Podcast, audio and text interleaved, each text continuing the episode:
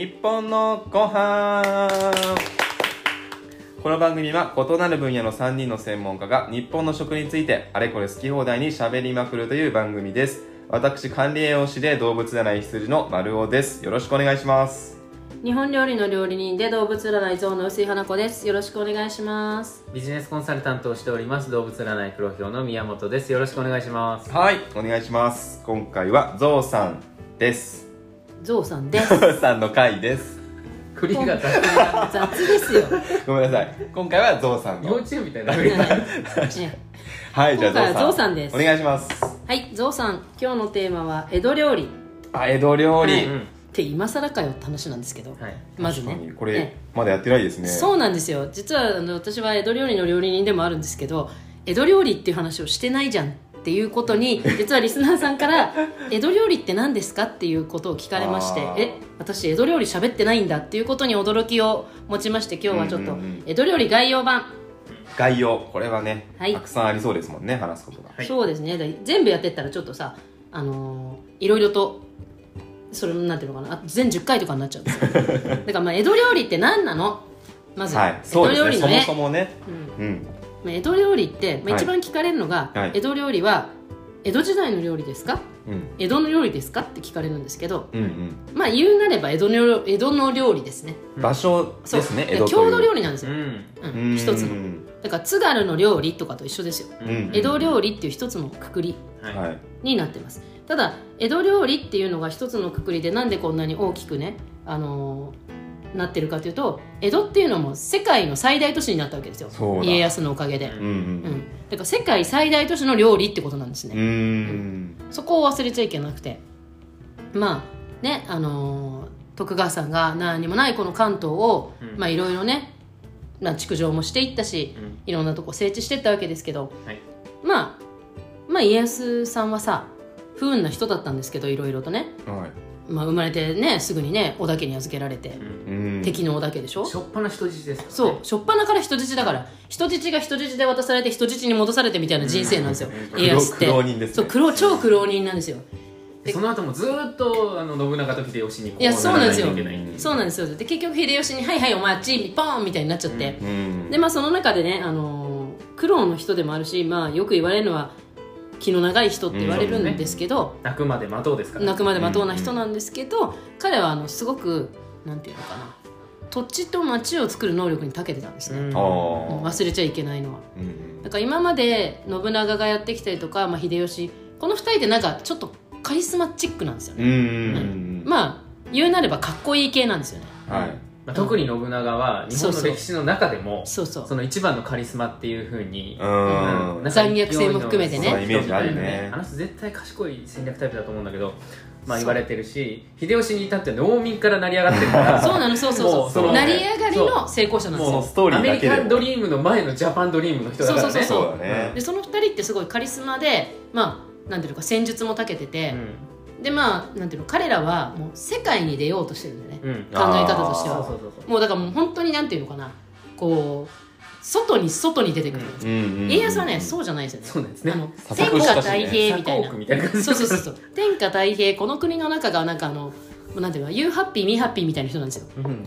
あの本当にあのなんていうかみんなが幸せであるよう作ればいいっていうのが、まあ、彼の発想なんですよ。だから、まあ、みんなが幸せであるためには武家諸法度がありうん。あの近中公家諸法度があり、はい。まあ、鎖国がありってなっていくわけですよ、みんなにいろんなことを禁禁じて、まあ、禁じてっていう言い方あれだけまあどベースとしてのルールをそうルールを制定していった。それがないと国として一つのまとまりがっていうところそうですそうです、うん。でそのルールがあるがゆえにうん。270年もの間いわゆる戦争は起きてないんです、うん。内乱は一切起きずに、うん。まあ江戸っていう米ね騒動ぐらいのね。そうそうそう。まああとちょいちょいありますけど。まあありますけど、まあ、はい。騒動だからね、あくまでね、はい。うん。あの戦争ではないからね。そううん、あのクーデターでもないし、うん。まあそういう天下太平の世をね築いていくわけですよ。でこの270年続いた江戸時代っていうのがないと江戸料理っていうのはね成し遂げられなかったと思う。うそういう意味では安定の時家康がいなかったら多分江戸料理っていう存在すらない、代うん確かに確かに、でめめちゃくちゃ歴史と密接につながっていてなぜかっていうと、まあ、家康さんっていうのはその築城するにあたりね、まあ、ここら辺に茅がいっぱい生えてるからあの茅職人をいっぱい連れてきて畳を作らせましょう。はい作りました茅場町みたいな。あはいじゃああの三河から佃煮を作れる職人を連れてきました。はいここに住まわせて小魚で佃煮作らせましょう。はい佃島みたいな、うんこなんていうのかな。それぞれの役職に合った場所をうん。制定して町を作っていったんだね、うん。江戸の周りっていうの。ある意味本当に枝は全部ほぼ沼地で何そう。もなかったってことですよね。そうなんですよ。京京都だったらなかなかきついじゃないですか。まあなくもないかもしれないけど、うん。うん。でまあ要はそういうふうにすることによって職人文化なんですね。忘れちゃいけない。の、うん。江戸っていうのはうん。いろんなところから寄せ集められてきた職人と武家の集まりなんですよ。うんだから武家っていうのは、まあ、一応例えばさ米沢藩とかあっても、はい。米沢にはほぼいないんですよ。一生のうちほとんど江戸にいるの。うん。だってもう嫁とか子供とかも人質のようにねあの、はい。人質じゃないけど、まあ、人質のように、ね抑えられてるわけですから、はい。こっちに。うん。で参勤交代するわけで、うん。でもうほとんどが江戸生活なんですよ。で彼らはその江戸に来る時に地方の自分たちの自慢のものを持ってきて、うん。まずそれが江戸に入ってくる、でさらにそこには武家以外にも職人たちがいっぱい集まってくる、うんでそうするとどんなものが栄えていくかっていうといろんな国から来た民族がいっぱい集まってかつ労働者の街が出来上がるわけですよ、だから味付けは濃くなきゃダメなんです、はい。うん、素材を生かすっていうことには何の興味もないんですよ。うん。まあそんなこともないんだけどね。正確には素材を生かしたいい味のものもたくさんあるんですけどまずは職人と武士の街なんですよ。はい。うん。で公家はいないの。うん。うんうん公家は動いてないの。うん動いてないから塩分いらないの。糖分もいらないの。酸もいらないの。だから江戸料理を語る上で何が超大事かっていうと塩分と酸です。うん。うん塩と酸がものすごい効いた味になる。うん。これが一番大きなくくり。でもう一つは魚ですね。これが京都にはない。うん。なぜかというと江戸前。まあ東京は。そう。江戸前の魚っていうのがすぐそこにあって取れたでうん。菓子を作った。これもまたねあのうまいんですけど、うん。養殖もなんかそのそうなんです。よね。い養殖してるんですよ江戸時代。うん。うん。普通にエビとかタイ普通に養殖してるし、はい。はでその養殖してるものもすぐそこで取れた、うん。ってなるとまあすぐ目の前に海もあり美味しい海の幸がありうん。でかつなんていうか働いてる人がいっぱいで居酒屋文化も居酒屋っていうのは初めてあの江戸時代にできるんですけど居酒屋もできてまあ何でもその辺にある美味しいものがいっぱいあったんですよね。うんでコテコテと細工をする必要はあんまりなかった、まあ、それがどんどん270年の間に逆にもっともっと美味しく食べようっていうこの気質になってくる、うん。これがまあ江戸時代の面白いところで最初は多分お醤油もなかったしうん。江戸中期まではね正確に言うとあるんですけど庶民の口にお醤油が入るようになるのは江戸中期なので中期まではお味噌濃いお味噌をね使ってたんですね。それが豆味噌三河の豆味噌を使って、うん。すっごい濃い味噌汁をさらしでこしたものをお醤油代わりにして使ってたんです。うんでそのうちその濃い豆味噌だけじゃ東北から来る人たちは飽き足らなくなってきてあうちの方にこの伊達さんが作った仙台味噌あるよってなって仙台味噌が入ってくるんですよ。うん。でなんだ仙台味噌しょっぱくてうまいじゃんみたいな話になっていろんな味噌がまた複合的に入ってきて江戸発祥の江戸甘味噌っていうのができてって、まあ、いろんな味噌が多様になってくる。うん。でそこに醤油が入ってくる。でそうすると調味料調味するっていう文化が京都より圧倒的に味噌と醤油に偏ってくるんですね。うんうん。で京都は塩ですうんそんなイメージ。うん。あっさりっていうか。そうね。うん。で昆布ですよね。北前船から入ってきてうん。一番いい昆布が、まあ、京そうだ都都に着くから昆布とお塩の文化です、うん。でこっちは片や江戸はお醤油味噌あとは鰹節ですよね、はい。鰹節の文化。だからもう似て非なるものでそれを比べちゃいけない。うん。じゃあなんで東京に江戸料理の店がそんなに少ないんですか？ってよく聞かれるんですけどこれはもうすごい簡単で関東大震災でみんな死んじゃったからです関東大震災で料理人とかそこで働く人が死んだことによって西からの、まあ、いろんなお店っていうのがどんどん進出してきて、まあ、そこで江戸の料理っていうのが少しずつちょっと薄れていってしまったっていうのが一つの実はその後のね関東大震災後の。司の時にこんな話した気がします。あーあそうそうそうそうそう、はいはい。したよね。はい。うん、それはすごい残念なんですけどまあそれまあそれはさておきまだ残ってるお店っていうのは何店舗かあったりとかするので、うん。江戸料理っていうのがまだあります。だからよくお寿司天ぷらそばこれ江戸料理ですよねって言われるんですけど、まあ、江戸料理です。江戸料理なんだけど江戸の屋台料理ですね。うん。うんうんうん屋台、まあ、振り売りって言われる屋台ですね。でこれは本当に庶民のためのうんうんうん、働いてた人が何門とかで食べるような食べ物です。でそれ以外にも江戸時代に食べられてたそれこそ徳川家で作っあの作作られてたものというか作っていたものとか江戸のちょっといい武家が作っ食べてたものっていうのはまた別にたくさんあって本膳料理の流れを組んでね。たくさんあるんですけど食べられる店がほぼない。うん。これが問題なんです。そうですね。復刻しないと。そうだからやってるんですよ。うおお分かってくれます だからやってるんです、うん。だからそういう意味で店出さなはいと。店出してほしいです、ね、いや店はないけどまあいろいろイベントをねやらせていただいてるんですけど まああのー多分みんな今オーディエンスが思ってる店出さないと。じゃあクラウドファンディングで。クラウドファンディング株式会社日本のご飯で、まあそうあの江戸時代ってさ見えっ張りなんですよね。ううん。ん見切符がいい。よく言えば切符がいい、はい。悪く言うと見えっ張り。うん。はで換金とか言われますせっかち、うん。うんまあ私もせっかちだけどすっごく。せっかちなんですけどその見えっ張り文化が生んだのは何かっていうとですねいいものには金を払う文化。っていうのがこれ江戸っ子文化なんですよ。うん。いいものにはいくらでも金払うこれが美味しかったから、うん。うん、でもまずいものには一銭も払いたくないんですよ、うんなぜなら自分たちで稼いでるお金だから、お金が目に見えて商売をしている人たちだから、うん。まずいもの悪いものに金払いたくないんですよ。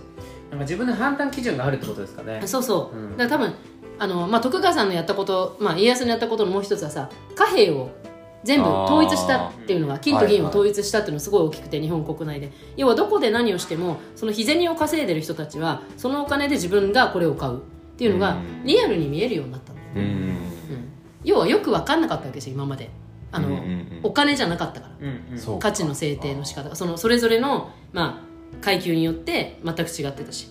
でそれがもうリアルに分かるようになったわけですよ。これが1問これが2問。うん。で分かるようになったことによってこれいいからお金を払おう。これ食べたいからお金を払おうっていう文化ができた。のうんだから初ガツオの金額ってすごいんですよ。はいはいはい江戸っ子初ガツオなんで初ガツオ好きなのっていろんな人に聞かれるけど 私も聞かれるけど私も食べたいから買っちゃうんだけどあのねなんていうかあの松みたいなあのさこうすっきりした味が美味しいわけよ。うん。食べたい。嫁女房を七に入れても食べたいのカツオは、はいえげつねえな。うん、すごいね。となると。今だいぶ問題になるわ。今の時代だったらね。まあね大体ないけどね落語の世界だけど、うん。じゃあどうなるかというとみんな1本買いません。じゃあどうなるかというと長屋全体であー。1本買うんですん。でそれで分けるんですよ。うん。それでも給料1か月分ぐらいなんですカツオって。うん。それでも食べたいんですよ。いやだからそこに金を払う文化なんですよね。ー、うん。うん。自分がいいと思うのには金を払いましょう、うん。でも自分が嫌だと思ったら絶対に払わないなんかあの海外のチップもそんなイメージちょっとありますよね。随分その平均化されちゃいましたけど、もうすでにレシートにチップが書いてあるようなお店も増えちゃって、うん。うんちょっと前僕がアメリカ行った当時ぐらいは本当にサービス悪いと思ったらあのペニー1個置いて帰るとかあったんですよ。その代わりすごいサービスしてくれたところには結構やったりとか。ううんうんん。だからそのやっぱ判断基準がね、えー江戸っ子もあったんでしょうね。そうなんかねその江戸っ子の基準っていうのに大名が追いついてったんですよ。各地域の。うんはい。このみんな逆だと思ってるんだけど大名って別にお金の使い方分かってたわけじゃないんですよ。むしろ江戸に来てお金の使い方を学んで彼らはうん。あ江戸っ子ってこういうふうにお金使うんだってなって切符よくお金を払うっていうふうになってたんですね。だから下からそのお金の使い方っていうのは実は上がっていった文化なんですね、うん。江戸って。へこれはすごい面白い経済としてはこういうとこにお金を使ったりとか例えば1日かけてご飯を食べたりとか。うーん。これすごい面白いんだけどその公家はさあのはい次の1の膳が出てきました。はい2の膳が出てきましたとかじゃなくってじゃあ朝まずあのねあの朝から贅沢にお風呂に入ろう。でお風呂に入ってまずちょっと朝ごはんを食べましょう。で縁側に出てみてちょっとお酒を飲んで何かをしながらそのまんま次のご飯に行きましょうみたいな。一日中それを楽しむとかそのために庭を作って食事を作る場所を作ったりとか、うん別にお金じゃなくってその価値の使い方っていうのが少しずつ270年の間にどんどん変わっていったんだよねうん。それはすごいいい文化。日本には今までない文化ですよ。なぜなら戦国の地だから日本って今まで、270年安泰するって当時だって4代100年だから、うん。うん、考えてみたら約12代分の270年ですよ。まるちゃん1代目まるちゃん12代目みたいな。うん。世界の中で少しずつ脈々と形を変えながらもその食を楽しむ文化っていうのがやっと12代かけて出来上がっていったんですよね、まあその後悲劇が起きるんだけどね、うん。明治維新っていうね。うんあの洋食文化が入ってくることによって江戸文化が廃れていくのもあるんですけどまあそもそもはそういう文化が270年ですごい形成されてきた文化なんですよ。うんまあ本当今食べられるところが少ないから、まあ、残念ではあるんですけど、まあ、八百善さんとかまだ残ってるところもあるので、まあ、食べてみてください。で、えーじゃあ八百善みたいなちょっと高い料理が普段かってそんなことはなくてうん多分まだだまだあの普通の料理がいっぱいあったもん。人たちが食べるのが今の話だと期限なわけだからそうそうそうそう。そんな高級料理だったら ね食べれないそうなんねですそうだね。そうなんです、まあちょっと遊郭がねできて遊郭にあの小料理屋がお届けするようになったりとかしてちょっとそのウーバーイーツしてるってことですね。そうそうそうそう。なちょっとなんか料亭との曖昧なところができちゃう。まあでも今のはまあいい方。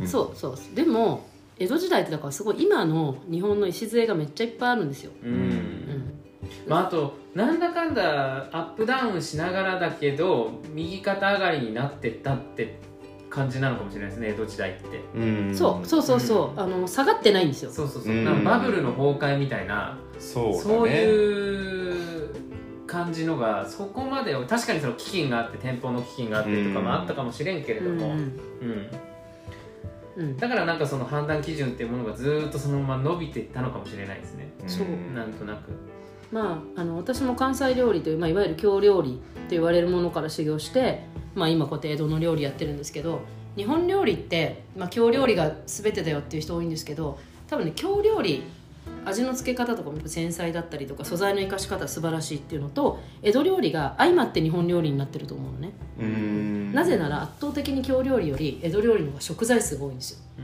だって日本中から集まって日本中からまず集まっている。そして海がそこにある。水路で全て運ばれてくる。っていう意味では、まあ、例えば今だったら今あるそうだな八丁堀新川あたりに、まあ、下り酒っていうお酒が来て、全部が集まってきた土地なんですよね、うん。まあ、今の市場と同じ原理。でそういう意味では京料理よりはるかな食材数があって、うん。その食材を扱える人間がいてっていう意味では京料理の味の付け方とか伝統っていうのがまあ一つの礎であるとすればもう一つ実は江戸料理っていうのが日本料理のすごい大きな礎だなとは思っています、うん。まあ叩かれるかもしれないけどねこれ。じゃあこうどっちが本質とかいうんじゃなくて、まあ、両方ともこう影響を与え合ってる両方っていうか。合わせ合っているっていう感じ、うんだなと私は思っているしやっぱ関西っていうのは有足、えー公家料理が発祥ではあるからまあなんていうのかな。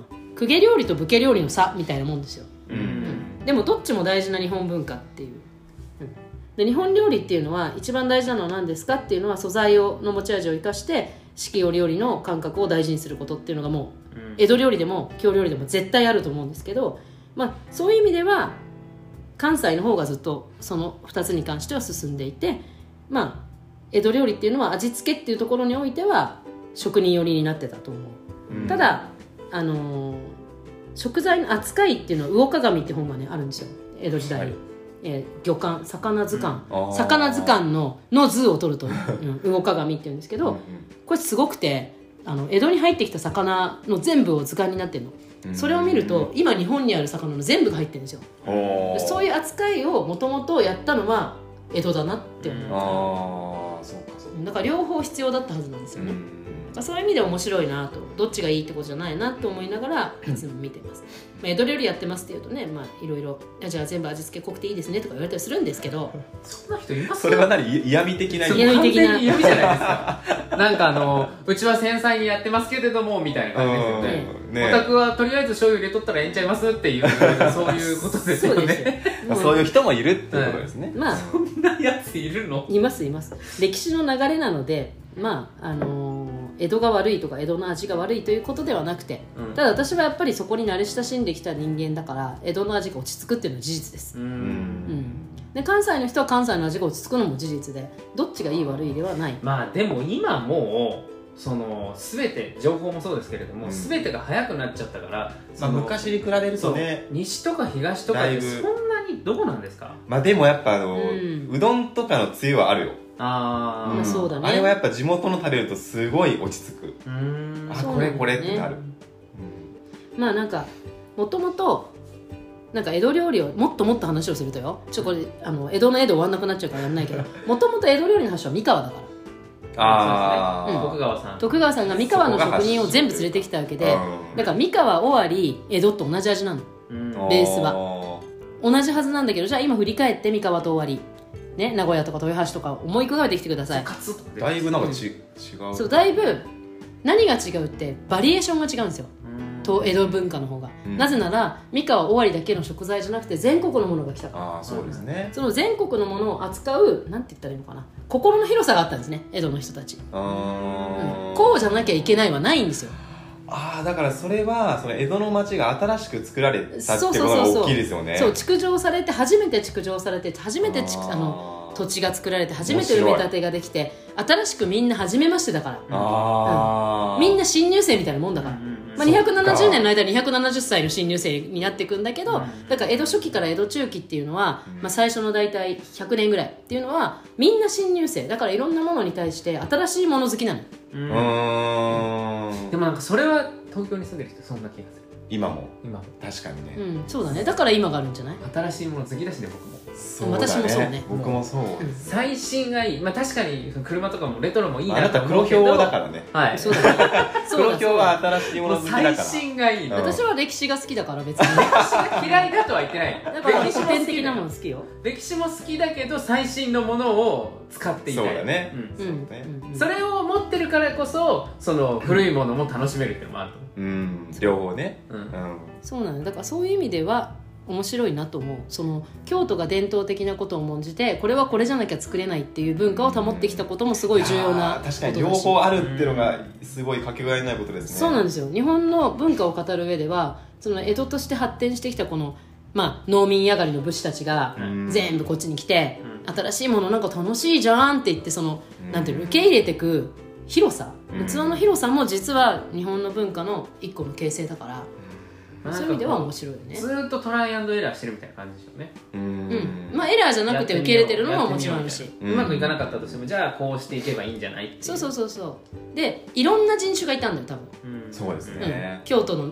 だけと違ってやっぱり。なんか江戸初期の頃って言葉通じなかったとか。あー。そうそうそうそう。そう。方言が分かんないみたいな。そう。そうそう方言が分かんなくてそのうまくコミュニケーションできない。うん。だから小さな異国の集まりなんですよ、だって今まで今まで天下太平じゃなかったから、うん。こっちの人とこっちの人が会うなんて。そうですね。そうそう外国ですもんねなかったんです外国なんですよ。それがもう開かれた。だからまあ鎖国はされてるものの日本列島は開かれたわけ、統治されたわけ。もちろん関所はあって大変だけどうん行き来はでその中で生まれてきたいろんな文化っていうのが江戸文化だからうん。そういう意味ではこう日本の中の集大成。世界文化みたいな感じ。集大成。面白い時代ですね。面白い時代なんですよ。改めて。これやればやるほどね面白い。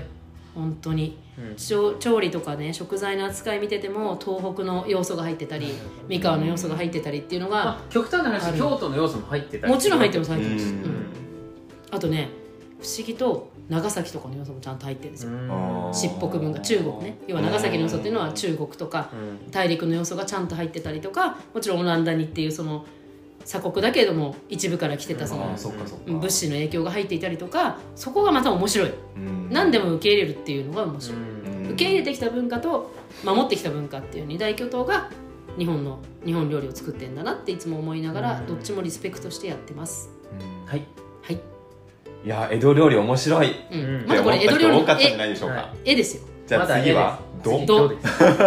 いやもっともっと掘り下げてねね。聞いてみたいですねもうこれ魚編野菜編とかいっぱいあるから、うん。あそれをなんか調味料編料調理したもの編になったらもうもう永遠と続ける。だってこれレシピ編なんて言った日にはねもう豆腐で200卵で200とかそうだレシピ本もねいっレぱい出シピてますからね。編をこの音声コンテンツでやる。だ って想像しさてください日本で初めてレシピ本が出版された年です時ですからね。そうですようん。ねこれは大きなきっかけですよ。うん。レシピ本が作られてそれが売れるってことはよ。レシピを見て作ってみようっていう人が増えるってこれはすごいことよ。衆がねそう、うん。うんそこまでの余裕が出てきたってことですそうだいぶ豊かになったってことですよね。豊かになったんですよ。それまで生きるために作ってたから。うん。衣食住がなかったところの、うん。そのいやマズローの一番下が満たされそうなんですよ。たっていうね一番下じゃないもう一個上か。うん。うん。まあね、うん。まあ、生きるっていう上に衣食住。まあそうですね、10までまだ至らないけれどまあでも住まいも工夫してたし、うんあとやっぱやっぱり洋服も結構変わってくるんですよ、うん。流行が出てくる、うん。洋服の流行に敏感になっていく。あのかんざしとかすごい流行は出てそうますはいはいあとやっぱり、はいあのそれこそ着物の着方ね。うん。いやとね。とかそういう髪型とかにちょっとずつ流れてきたのが江戸時代なんですよね、今までは文化の形成はやっぱ公家だったんですよ。はいはいはい。髪型うん。そう。ねでそれが変わっていったっていう意味では江戸って本当に面白いです、うん。で町人からの流行が。そうですね。今の今のスタイルに近い。そうですね。より今の感覚に近いですね、のが出来上がっていった武士と町人からね上がっていくとか下から上がっていった文化なんですよね、うん。今まで上から下がってきた文化が今度は下から上がっていった文化に変わっていくっていうのが面白いかな。なんかそういうところがこう現代人の我々からするとちょっと身近に感じるっていうか、うん。江戸時代ってすごい昔のことのようだけど、そういうのを知るとなんかこう共感するっていうか、うん。身近に感じますよね。そうだよね。今もだから太平だからねある意味ね。日本国内においては争いもないわけで。そういう意味では江戸時代みたいなもんなんですけど、うん。まあ、同じように縄文時代も超平和で長いわけ。この超平和で長いといろんな文化がいろいろとこう、あなんかもっと複雑に作ってみようかなみたいになってって、うん。たかだか丸いもの1個作るんでもいろんな製法が生まれてくるんですよ、うんうんこれが忙しいとどうやったら早く丸くするかだけになっちゃう、うん。うん。これがもういい。効率ですかね。そう効率。戦争の時ってどうやったら人をたくさん殺せるかなとか。あそうそうそうそう。うどやったらたくさん防げるかなとかになるんで、その時の技術っていうのはまあ凄まじいと思うんですあよ、まあそれとは違う、まあ、その芸術的な分野っていうんですか。そうそうそうそう。だそのある意味ちょっとファンですよね。うんうんうん。楽しみのために自分のっていうところの文化はもうやっぱ太平な時代なのかな、そうだからちょっとマーブル柄にしてみようかなとか、うん。別にマーブルにする意味何もないんだよ、うん。無駄っちゃ無駄そなん無駄っちゃ無駄なんだけど、うん。無駄にこ柄なんかどうでもいいからね。そう。なくてもね機能的には問題ないですそう。投げたら当たればいいっていう時代から、うん。えちょっとしましまにしてみようかなとかっていうのがどんどん出てったのがやっぱり江戸なんですよね。うん。料理も全てが。マイ何々とかねそうそうそうそう。マイナーになる。もう自分独自のみたいなさ。マイオチョコみたいな話よね。あー。だからあのー日本刀も江戸時代そのあー。前戦国、はいはいはいはい。まあ鎌倉の時からもう西方によってそれは戦国とかで変わってくるんです、うん。そこから江戸に入って、うん。江戸中期以降になったらもうもう全然変わる。そう。つ要はその美術品としてそのうそう。方向に。そうなんです切らないからもう、うんうんうんうん。切る必要がない。人殺しの道具じゃなくなってくるんですね。そうだ装飾美術なんですよ、うん。うん。だから薄いし食器もそう細いし。うんう。ん全部変わっていくんです。そこがうん。面白い、あさっやっぱり食器もそうですよね。そう。うん。やってもやっても面白いなって思うとこ。ろ人のこの人って心に余裕があるとこんなことできるんだねっていう図式を。余裕大事ですよ。余裕大事ですね。余裕大事だけどその普段の江戸時代生活でもね。江戸時代の人めっちゃ働いてんのよ朝から。うん。夕方まで。あだからある意味よめっちゃ働いてるけど食があそこにあり食べていけないほど死ぬほど貧しい人っていうのはそこまでいなかったんだよね。いや今もっといないですからね。まあ今もっといない。うん。もちろんいましたよ江戸時代も食べていけない人とかうん。差別される人ももちろんいましたけどーまあ今の方が全然豊かでしょうね。今の方が豊か。でその前はその食べていけない人たちの層がいっぱいいたの、ううん。ん、だからそういう意味では徳川すごいのよ。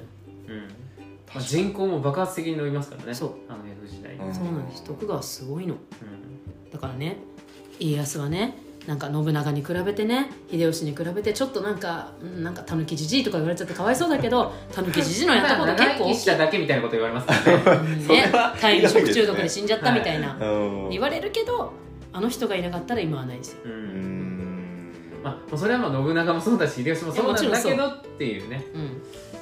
まあもちろんそのラッキーっていう、まあ、まあ家康を一言で表したらラッキーな うん。一言で言っちアンラゃうと。ッキーからのラッキーよ。いや、うんあの努力だと思う。忍努耐というか力忍耐でしょ。うねあもちろんそれは絶忍対耐もう小さい時から忍耐を強いられてきて、はい。忍耐を忍耐と思わず、うん。なんかずっとこう一生懸命やっていたらはい。あら？一ポロ？み番たいな。今の時代あるべき姿ですからね。そうだねその割には本当日本人の家康に対する評価が低いなとは思いますうん。やっぱ秀吉と信長がかっこよすぎるんだよねまあ自分に持ってない。だから秀吉っていうのはこれはあのすごい極端な意見ですよ。はい。信長とか秀吉に比べると誰でもなれるわけじゃないですか。近しいんですよ。